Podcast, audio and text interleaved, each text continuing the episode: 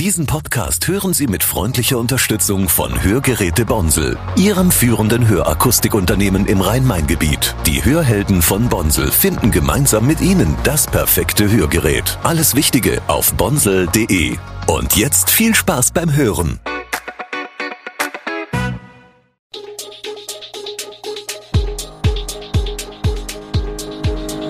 Gude, unser morgendliches News Update. Das Wichtigste aus Südhessen für Sie im Überblick. Guten Morgen aus Darmstadt an diesem 16. Oktober. Der neue hessische Landtag wird kleiner und männlicher. Feuer im Citytunnel Darmstadt, Retterproben für Ernstfall. Tivoli Theater im Loop 5, Betriebserlaubnis noch im Oktober? Letzte Proben für Halloween auf Burg Frankenstein. Das und mehr hören Sie heute im Podcast. Der neue hessische Landtag wird kleiner und männlicher, nur noch 133 Abgeordnete statt aktuell 137 werden dort vertreten sein. 47 neue Abgeordnete werden voraussichtlich in den nächsten hessischen Landtag einziehen, Sie haben entweder Direktmandate errungen oder sind über die Landesliste ins Parlament gewählt worden. Von der CDU werden 20 neue Abgeordnete vertreten sein, die Fraktion hat zwölf Sitze mehr als in der aktuellen Legislaturperiode. Die AfD vergrößert sich von 14 auf 28 Sitze. Die SPD verfügt über sechs Sitze weniger und geht mit fünf neuen Fraktionsmitgliedern an Bord. Die Grünen haben sieben Sitze weniger. In der aktuellen Legislaturperiode sitzen 86 Männer und 51 Frauen im Landtag. Der Frauenanteil beträgt somit rund 37 Prozent. Im künftigen Landtag werden es vermutlich 92 Männer und 41 Frauen sein, der Frauenanteil sinkt demnach auf rund 30 Prozent.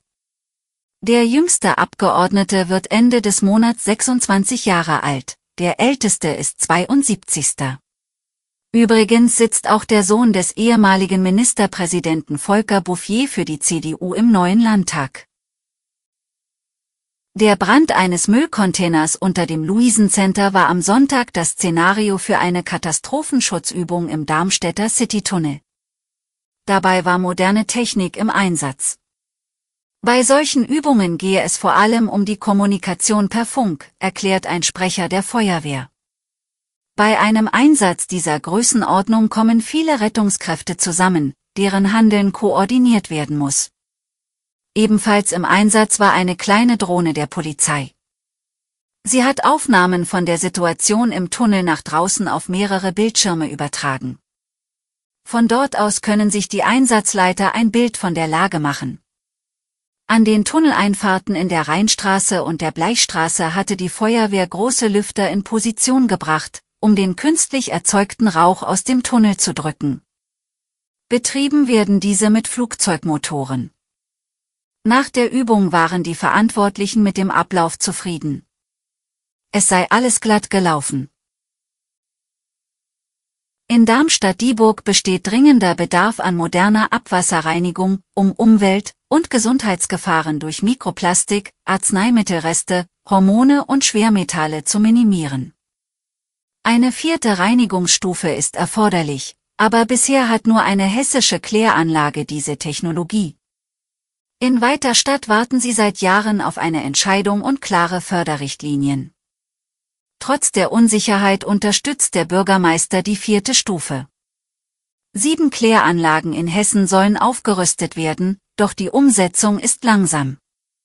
Der BUND Hessen kritisiert die Verzögerungen und mangelnde Förderung. Die Notwendigkeit einer vierten Stufe für den Umweltschutz und die Gesundheit ist unbestritten. Wie geht es mit dem Tivoli Theater im Weiterstädter Einkaufszentrum Loop 5 weiter? Die beiden Vorstellungen am Wochenende wurden von der Bauaufsicht des Landkreises Darmstadt-Dieburg untersagt. Trotzdem kamen zahlreiche Gäste zum Theater und mussten kurz danach wieder gehen.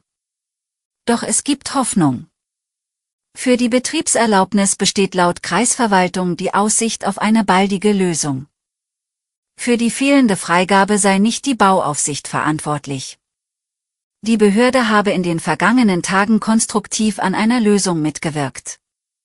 Zuständig für die Umbaumaßnahmen des Shoppingcenter und auch für den Brandschutz im Tivoli-Theater ist das Einkaufszentrum selbst. Seit mehr als einem Jahr darf das Theater wegen der fehlenden Betriebserlaubnis nicht öffnen. Das Centermanagement von Loop 5 hat sich nicht zur aktuellen Situation geäußert. Anfragen dazu blieben bisher unbeantwortet. Für die nächsten Tage sind laut Kreisverwaltung aber weitere Gespräche der Bauaufsicht mit dem verantwortlichen Centermanagement vereinbart.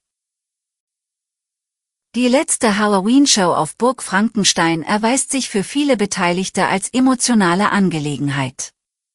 Unter dem Titel The Final Chapter begann die Generalprobe mit 133 Darstellern als Kreaturen der Nacht, die den Nervenkitzel suchenden Besuchern in elf Vorstellungen vom 20. Oktober bis 4. November unangenehm nahe kommen werden. Bei der Vorpremiere zeigen sich die Werwölfe, Vampire, Zombies und Knochenmänner noch etwas gezähmter. Ich bin noch nie so oft am Kopf gekrault worden, amüsierte sich eine Besucherin der Generalprobe.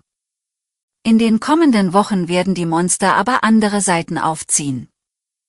Veranstalter Ralf Eberhard erinnerte noch einmal kurz an die gescheiterten Verhandlungen mit der Landesbaubehörde, die das Festival zum Umzug zwang. Auf Burg Königstein soll ab 2024 The Next Level gestartet werden. Der Vertrag laufe zunächst auf drei bis fünf Jahre. Nun soll die Marke noch größer werden. Ob man allerdings mit 4000 Besuchern rechnen könne, müsse erst noch abgewartet werden. Eine Rückkehr auf Burg Frankenstein hält Eberhard für unwahrscheinlich, weil der Zeitraum der Renovierungsarbeiten nicht absehbar sei. Eine weitere Bundeswehrmaschine landet in Deutschland mit 60 deutschen Passagieren aus Israel. Der Militärtransporter A400M kam am frühen Morgen aus Tel Aviv in Wunstorf an. Bisher wurden 222 Personen aus Israel nach Deutschland ausgeflogen, und dies ist bereits die vierte Bundeswehrmaschine, die Deutsche aus Israel zurückgeholt hat.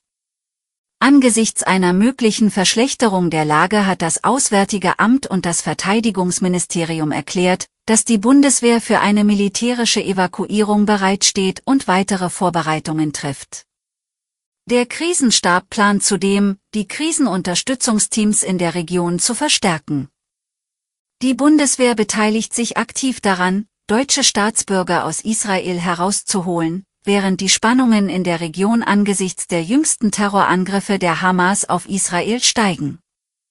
In den vergangenen Tagen hat das Auswärtige Amt bereits etwa 2800 Bundesbürgern und ihren Familien bei der Ausreise geholfen, darunter viele mit Sonderflügen der Lufthansa. Alle Infos zu diesen Themen und noch viel mehr finden Sie stets aktuell auf www.e-show-online.de. Gute Südhessen ist eine Produktion der VAM von Allgemeiner Zeitung, Wiesbadener Kurier, Echo Online und Mittelhessen.de. Redaktion und Produktion die NewsmanagerInnen der VAM. Ihr erreicht uns per Mail an audio.vam.de.